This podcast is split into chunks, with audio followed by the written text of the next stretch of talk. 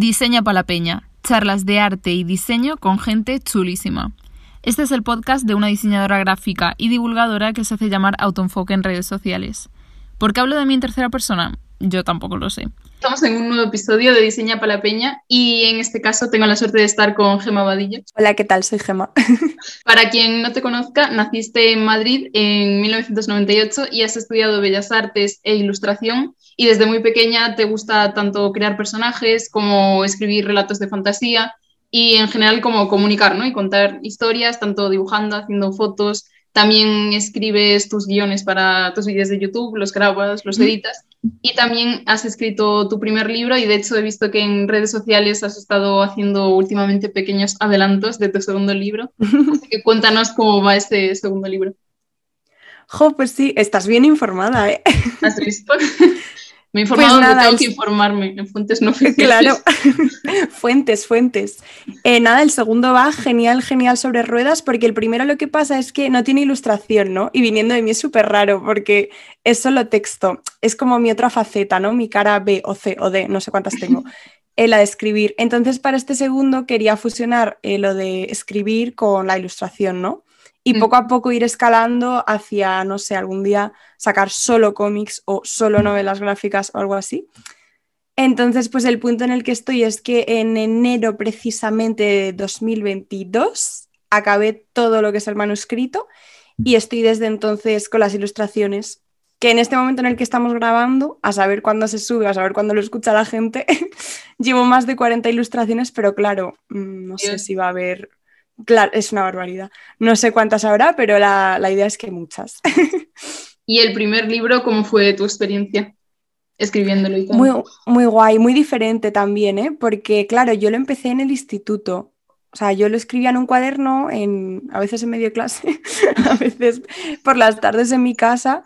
Y luego ya a la hora de acabarlo sí que fue de, oye, lo voy a publicar, ¿sabes? Y lo iba subiendo también a Wattpad, eh, como por capítulos. Sí, lo típico. Sí, no, pero estoy muy orgullosa ¿eh? y contenta porque, joder, si no hubiera sido por eso, igual no lo hubiera publicado, ¿sabes? O sea, yo no me daba cuenta que a la gente le iba a gustar, pero ha sido muy diferente del segundo, la verdad. El segundo me lo he tomado mucho más en serio y muy, muy guay. pues tengo ya muchas ganas de que lo saques. Muchas gracias, qué guay.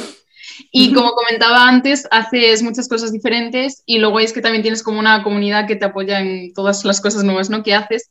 Y he visto que, por ejemplo, has empezado en Twitch. Bueno, no sé, ¿cuándo empezaste exactamente en Twitch?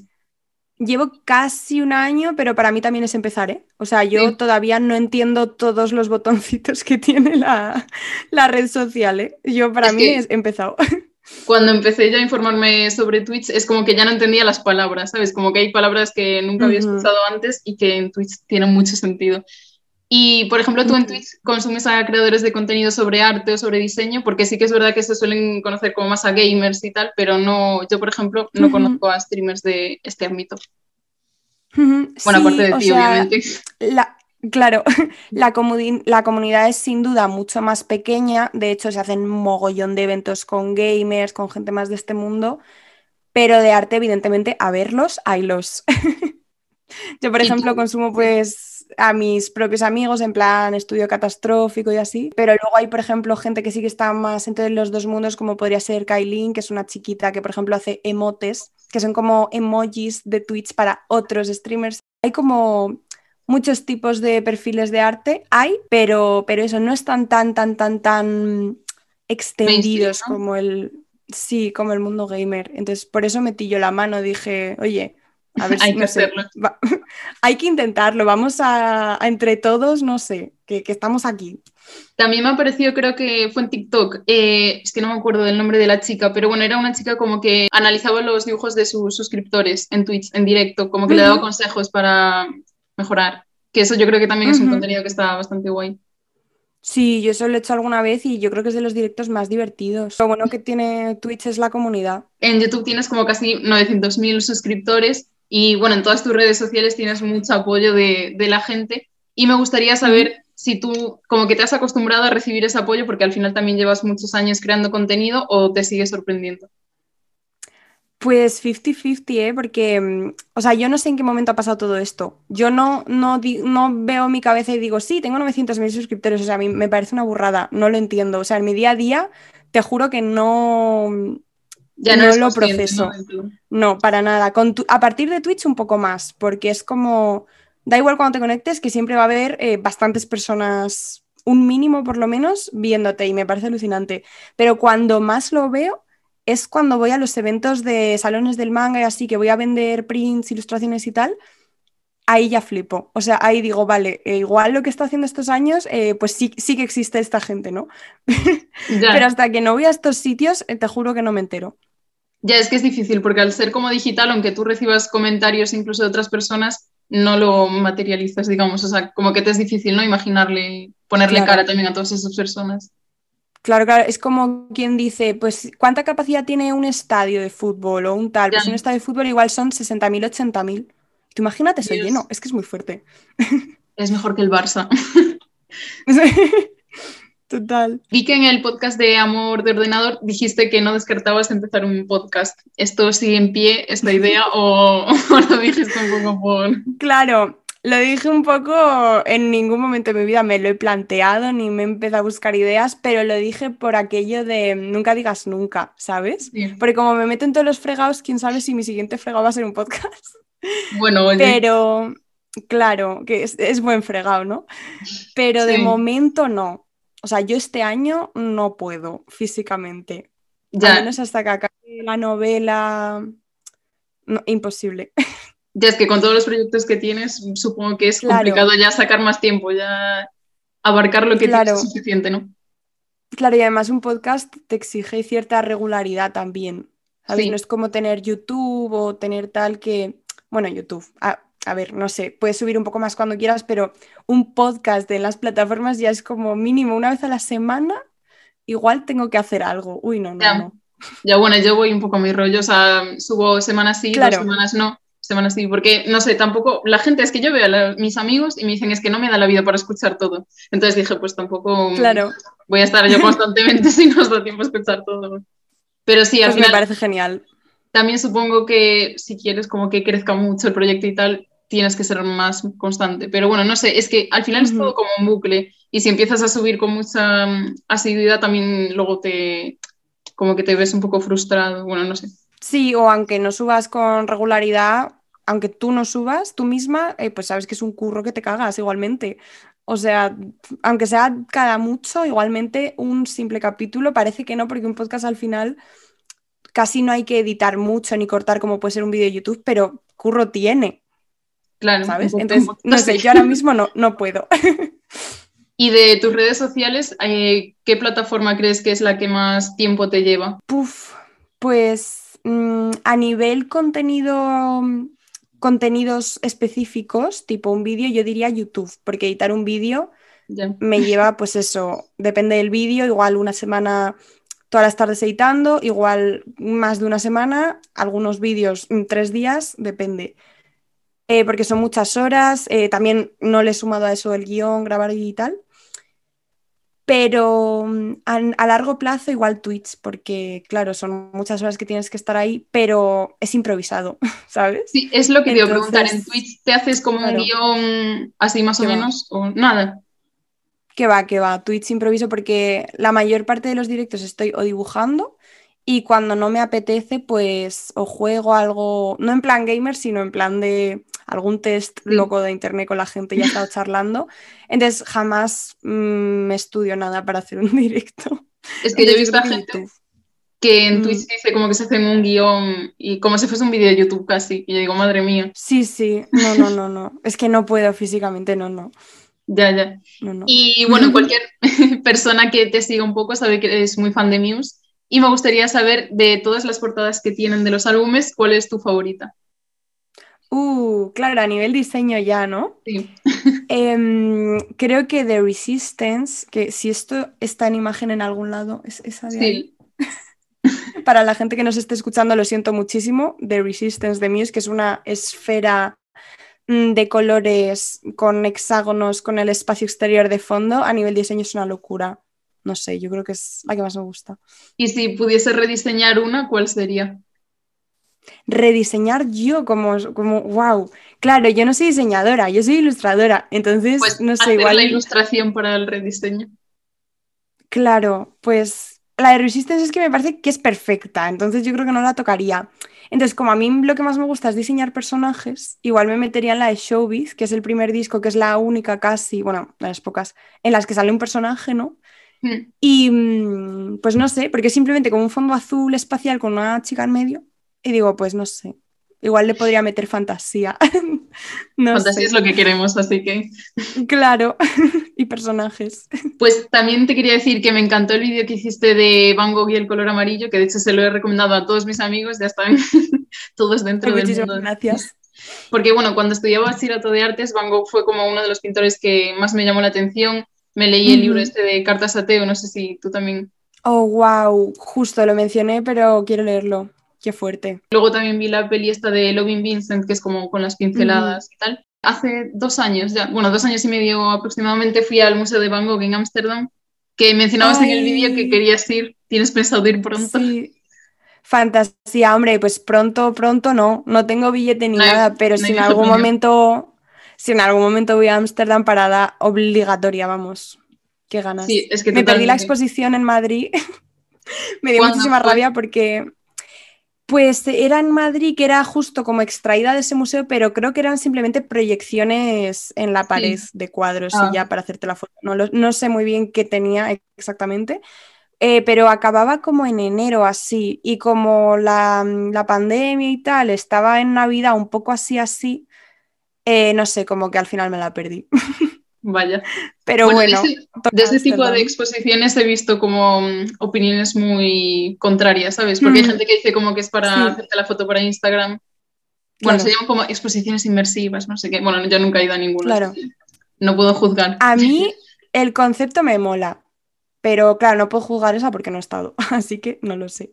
Bueno, si la vuelven a hacer, ya, ya sabéis. Claro, Bueno, eh, ¿tú de diseño gráfico te gusta el tema o, o no te interesa tanto? me mola, me mola, pero en plan, pues sí, porque a veces también se mezcla un poco con ilustración, ¿no? O sea, no hay Sí. como una delimitación clara, sino que, no sé, en plan, no me dedico a hacer tipografías o logos, pero no sé, está como medio mezclado, entonces podría decir que sí. No sé, Sí, depende de de lo que me vayas a preguntar.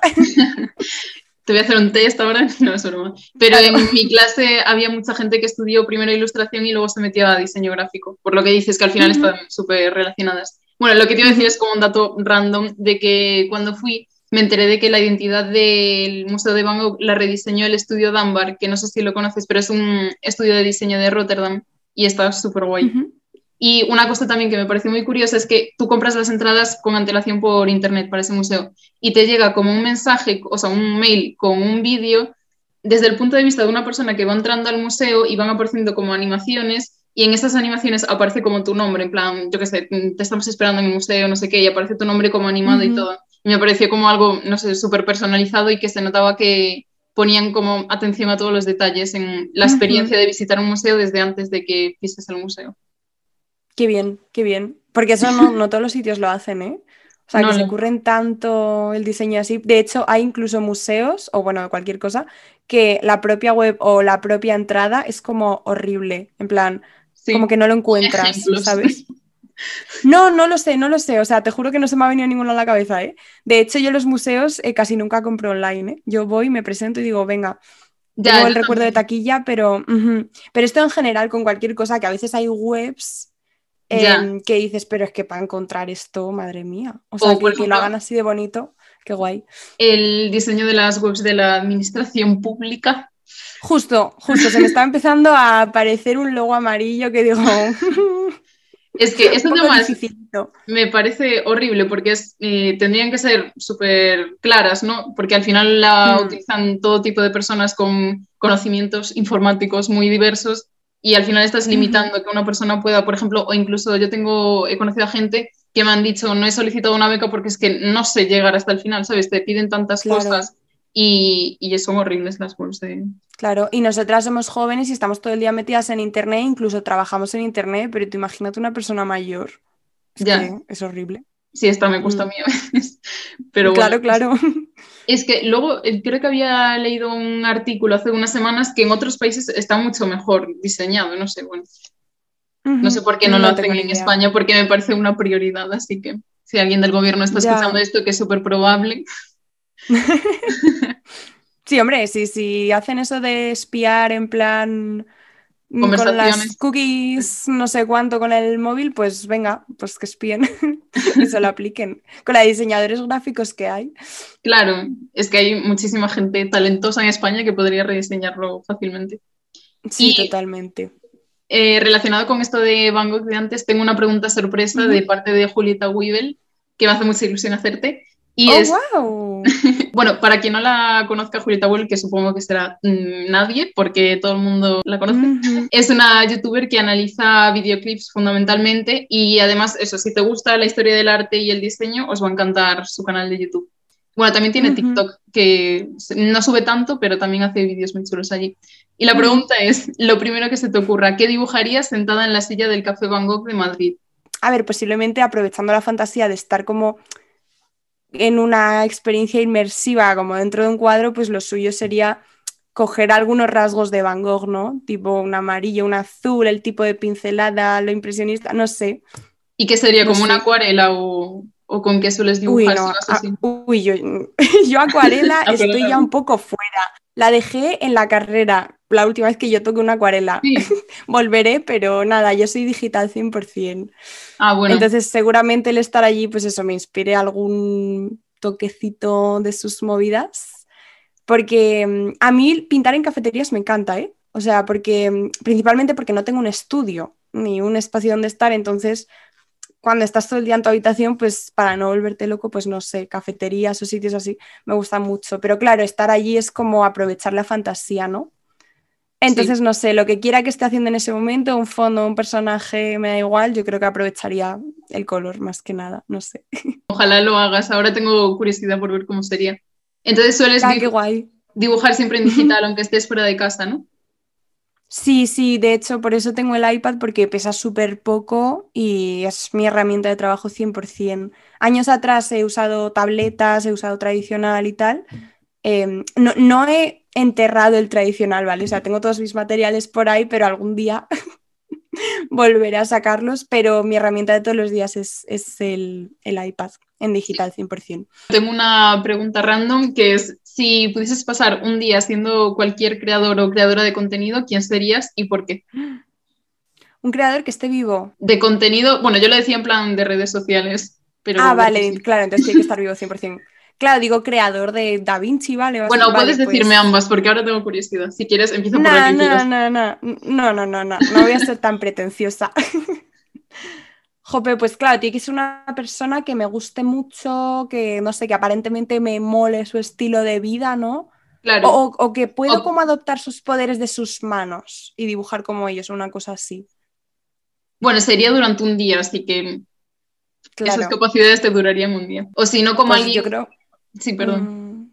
Mm, no, dime, dime, que no se me ocurre. No, como que quizás alguien que haga algo súper diferente, pero que simplemente te despierte curiosidad, ¿sabes? ¿Cómo sería la vida, yo que sé, viajando? Claro, eso te iba a decir, que justo uno de viaje o alguien que no conozca, tipo Luisito Comunica, ¿sabes? En plan, me la suda su vida, pero estar un día en el cuerpo de Luisito, de repente apareces en, yo que sé, en una parte súper remota del mundo viajando, pues no sé, algo así, probando comida. estaría guay. Viajar y comer, o sea, ya no puedes pedir más. Claro, porque ¿para qué iba a escoger un creador que vive en Madrid y tal? No, hombre, si es un día, pues no sé, uno así, o uno que no conozca, pero que viva, no sé, por ahí haga cosas súper locas, pues, pues no sé, para adelante. Y de artistas así como de la historia del arte, ¿quién te gustaría, por ejemplo? Que no te vas a escapar de esa pregunta, aunque no sé por... ¿Quién le gustaría ser, no? Sí, por un día, o sea, no es que simplemente por curiosidad, no porque creas que seas igual que esa persona ni nada. Vale, pues a ver, esto es una aliada muy grande porque si digo, me gustaría pintar como X, pues digo, qué guay, voy a ser Goya. Pero luego digo, ¿en, qué, ¿en qué, cuerpo quiero vivir? Y, claro, o sea, eso es una putada. O sea, yo, estaría en el cuerpo de un hombre, ¿no? En el cuerpo de, por ejemplo, si es Goya, yo estaría en, en el cuerpo de Goya, ¿no? Sí. Vale, entonces, bueno, ya estoy medio salvada de, morir ese día. eh, jope, pues no sé. A ver, yo creo que por la desinformación de hace tantos años, eh, quiero ser Da Vinci. Por, por, el misterio, por el salseo, por el eh, ver su estudio ahí con los, con los cadáveres, por la fantasía, no sé. Pero luego podrías hacer un mm, blog contando todo eso, eso daría visitas. Claro, un blog épico. no, pero es que, claro, en el Renacimiento yo creo que el estilo de vida del día a día era un poco putada, ¿no? Porque está como muy bonito, ¿no? Tú sí, muy piensas Renacimiento, claro, súper bonito todo. Yo creo, yo creo que era un poco, no sé, en general, eh, toda, toda la historia hasta ayer en muchos aspectos eh, debía ser un poco liada, la verdad. Sobre todo si vuelvo desde 2022. Desde luego hay muchas comodidades ahora, eso está claro. Claro. Y hablando de Goya, que lo mencionaste, no sé si viste la colaboración que hizo Animal Crossing con el Museo del Prado. No sé si la has probado. Sí, sí, sí, sí, Porque yo no la he podido probar. No lo he probado, pero lo he visto que han recreado como. como no, sé si recrearon la Quinta del Sordo con las pinturas negras, sí, ¿no? O el propio museo. Bueno, que en verdad es, lo mismo, porque en el Prado están todas en la misma sala. O sea que. Creo que recrearon la Quinta del Sordo, que puedes ir como con Goya como guía. Y luego también creo que puedes visitar el museo. Lo que pasa es que no lo he podido probar yo aún, así que no sé 100%. Claro, creo, creo que eran las dos cosas. Eh, pues me parece una fantasía. Me encanta Goya, me encanta Animal Crossing, me encanta El Prado, o sea, y además es como, pues eso, accesible, ¿sabes? No sé, me parece una propuesta guay. Y luego también la otra guía era Clara Peters, que bueno, tú seguro que la conoces, pero es una pintora belga del siglo XVII, creo, si no me equivoco, que hacía mm, retratos como de bodegones y tal, y ella se autorretrataba en los reflejos de pues, una copa o lo que sea. Y eso es que me parece brutal.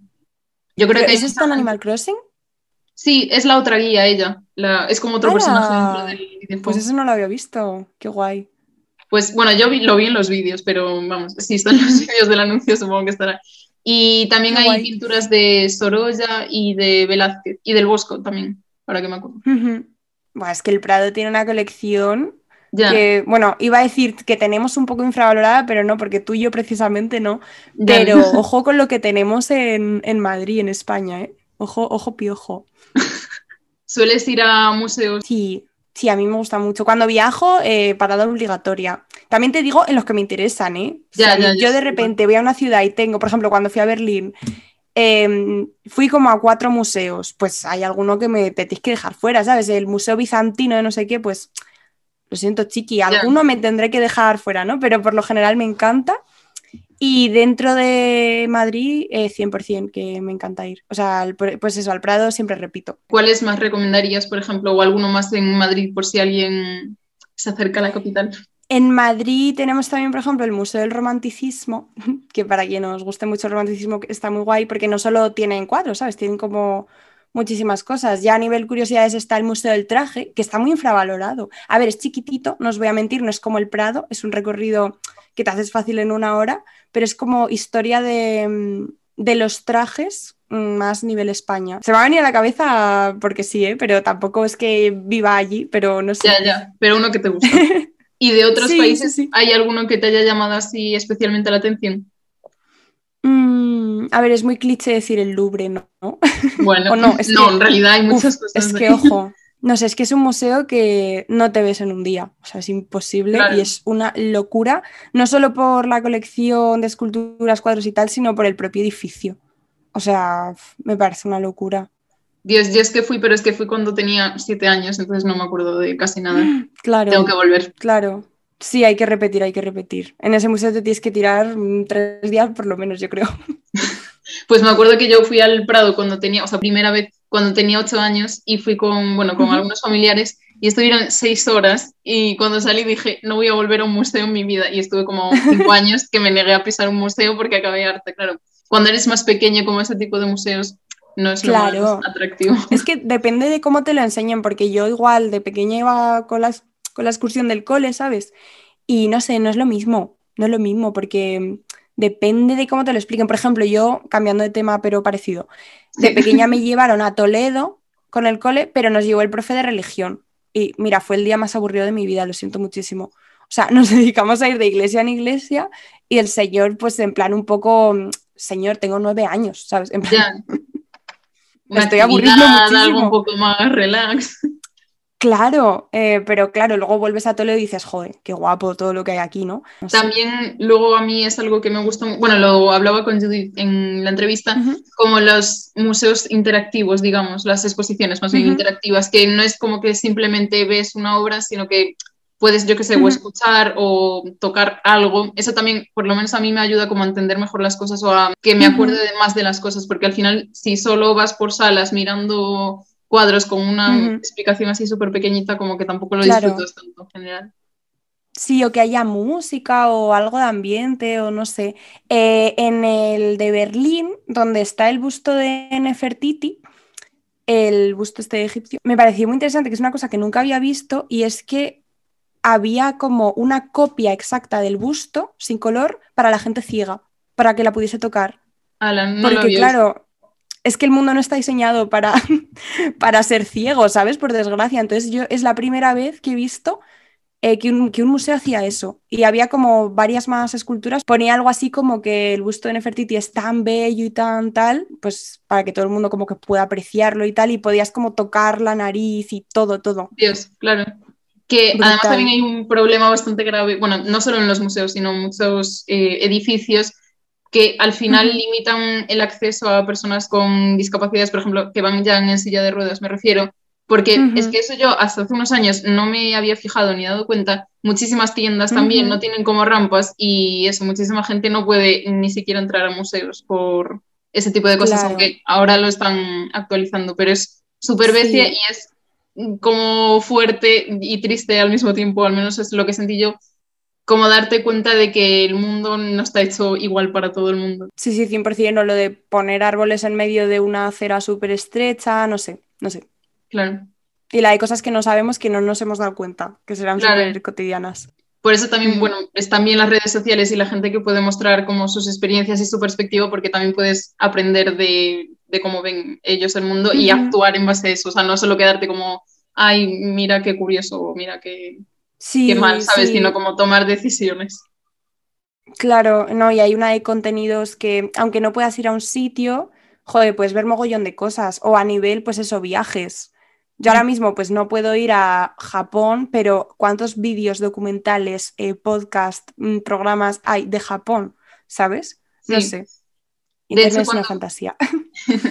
En la entrevista que hice también con Judith, hablamos del packaging en Japón porque ella estuvo viviendo allí y luego estuve viendo vídeos de gente que, bueno, que vivía en Japón y ha- hacía como hauls de, de productos de allí del supermercado y era como súper interesante porque, claro, si no vas allí como que es complicado ver todos esos productos y tal. Claro. Y que te cuenten también curiosidades, que eso es lo guay. Claro, y cosas como más concretas, porque muchas veces en el típico National Geographic, o en el típico documental súper general, pues yo qué sé, te dicen, pues aquí vamos a un templo y hacemos esto, aquí hacemos no sé qué tal. Pero de pronto con YouTube o con Twitch o con tal, ves una- unas cosas tan específicas. Yo, por ejemplo, en Twitch empecé a seguir a una chica, no sé cómo se llama, lo siento muchísimo. Se llama, no, no, no lo sé, Tokio no sé qué o algo así. No, no lo sé. Es una chica que vive en Tokio y te lleva por la calle, la cámara en directo. Y va Sí, hablando con el chat por la calle y toma cafés en directo.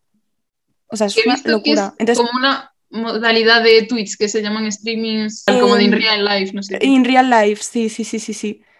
Entonces es como, vale, estoy viendo una ciudad en tiempo real, ¿sabes? Entonces, no sé, como que pillas cosas pues que puedas ver por la calle o, o la carta de una cafetería o cosas que son muy concretas, ¿sabes? No Al sé. final es como, en realidad, como si estuvieses haciendo FaceTime con un amigo que te va enseñando, ¿sabes? Sí. Como si fuese por la calle y enseñándote a la vez. Ujú. No, y encima con buena calidad, es que es una locura.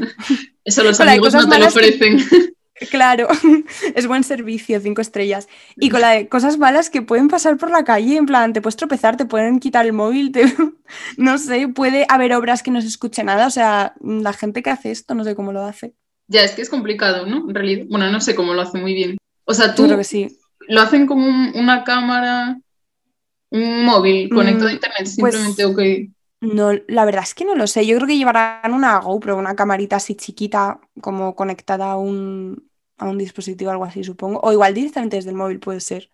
Si es que con los iPhone la calidad, ya ves tú. Sí, yo grabo todo con el iPhone. Sí, pero no me he informado de cómo lo hacen, pero se ve muy bien. Tienes que hacer tú uno en Madrid, yendo al Museo del Traje, luego al Café Van Gogh a pintar, te haces la estética y ya está, ya lo tienes. Pues están cerca, ¿eh? Nada, con lo torpe que soy, imposible, imposible. ¿Has hecho blogs o, no? Sí, sí, de, pero de mi día a día y así. O sea, de viajes y cosas mm. así grandes, también he hecho, ¿eh? en verdad, pero no es a lo que me dedico. Pero sí, como más de mi día a día. ¿Pero te gusta más como quizás divulgación o, bueno, también los streamings en verdad en los que dibujas? Hmm, pues una mezcla, ¿eh? la verdad. Hay una cosa que entre mm, dibujantes y así en YouTube es bastante popular, más fuera de España, tengo que decir, que son los studio blog, que es como no de estudiar, sino de tu espacio de trabajo, tu estudio, qué hago en una semana dibujando o con mi tienda, ¿sabes? O la gente como que enseña sus cosas. Y esos me parecen súper guays. He hecho algunos, pero, mm, pero sí, es que mi canal de YouTube es un poco random, la verdad. O sea, mezclo, pues eso, el vídeo analizando Van Gogh con un blog de mi semana, mm, con un vídeo de dibujar anatomía, ¿sabes? Entonces, no sé. Pero bueno, eso es lo guay también, porque si no, igual se hace como un poco monótono, ¿no? Y al final también se nota cuando tú haces algo como con ganas porque te apetece que si lo hicieses, digamos, por seguir una misma temática. Claro, y como yo misma estoy como muy segmentada en distintas cosas, no puedo como fingir que mi canal esté enfocado a solo una, ¿sabes? Claro. Entonces, pues mi canal es como un reflejo de mi persona o de una de las partes de mi persona. Entonces, por eso lo tengo como dividido. Pero al mismo tiempo, con los años me he ido mm, encaminando más hacia un tema que es el dibujo, ilustración, arte y pues ya el contenido, pues es otra cosa que he visto que hay muchos vídeos de los que decías de una bueno, no una semana conmigo, pero un día en la vida de un diseñador gráfico, lo que sea, como que es algo que le llama mucho la atención a la gente. Lo he visto últimamente que me ha salido bastante. Sí, sí, sí, es, curioso porque que yo creo que hay gente también que se piensa como que es todo súper bonito y que estás todo el día como una película. Pero bueno, mm. o sea, es interesante también ver cómo, cómo afronta, digamos, cada creativo su rutina o su día a día y tal. Sí, a mí me encanta, a mí me encanta. También hay vídeos de esos que duran una hora y la gente cuenta absolutamente todo. Y hay otros eh, que en este yo me meto más que son igual cachitos pequeños, ¿sabes? Te pongo un plano, un café y luego otra cosa que grabé ocho horas después. Pero me encantan, me encantan. Cada persona tiene su estilo y su forma de vida. También porque en un mismo trabajo tenemos como rutinas súper diferentes. Y a mí me encanta. Pues tengo ya la última pregunta que hago siempre y ya te dejo vivir. y es, eh, ¿cuál es el mejor consejo que te han dado? De cara a la vida en general. Sí. Pues uno que me gusta mucho, que lo tengo siempre escrito, es que estoy justo mirando a mi pared. Em, que no te. Mm, joder, qué profundo de repente, ¿eh? para acabar así. Que no te como centres en cosas que dentro de un tiempo van a desaparecer o no van a tener importancia, ¿sabes? Tipo, cuando algo te afecta mucho a nivel igual más pequeño, más cotidiano, ¿sabes? Si es un problema muy gordo, pues no es así. Em, pues tipo pensar en cinco años esto va a tener algún impacto en mi vida, no, pues ya está. Si es algo más serio, pues igual sí va a tener impacto, ¿no? Y hay que tratarlo. Pero, pero si son cosas así pequeñas que te puedan joder el día, no sé. A mí eso me ayuda mucho porque es aplicable a todo a dibujo, a estar en redes sociales, a relaciones personales. No sé, a mí me ayuda mucho, me tranquiliza. Te ayuda a relativizar. Además, yo eso es algo que también mm. me, mm, como que me lo imagino, pero ya mm, literalmente el mes que viene me va a importar y la mayoría de las veces es que no, entonces claro, a veces es mañana. Sí. en plan, he perdido el bus, qué rabia, me pongo a llorar o a otra cosa mariposa, ¿sabes? Pues eh, ya estaría la entrevista, espero que te hayas sentido cómoda y que te haya gustado. Qué guay, se me ha pasado en cinco minutos. Muy, muy agradable, muy chill, muy en nuestro campo, la verdad. Y muy inspirador, me ha gustado mucho. Si te ha gustado este podcast, compártelo. Y si no quieres perderte el siguiente, sígueme en mis redes sociales.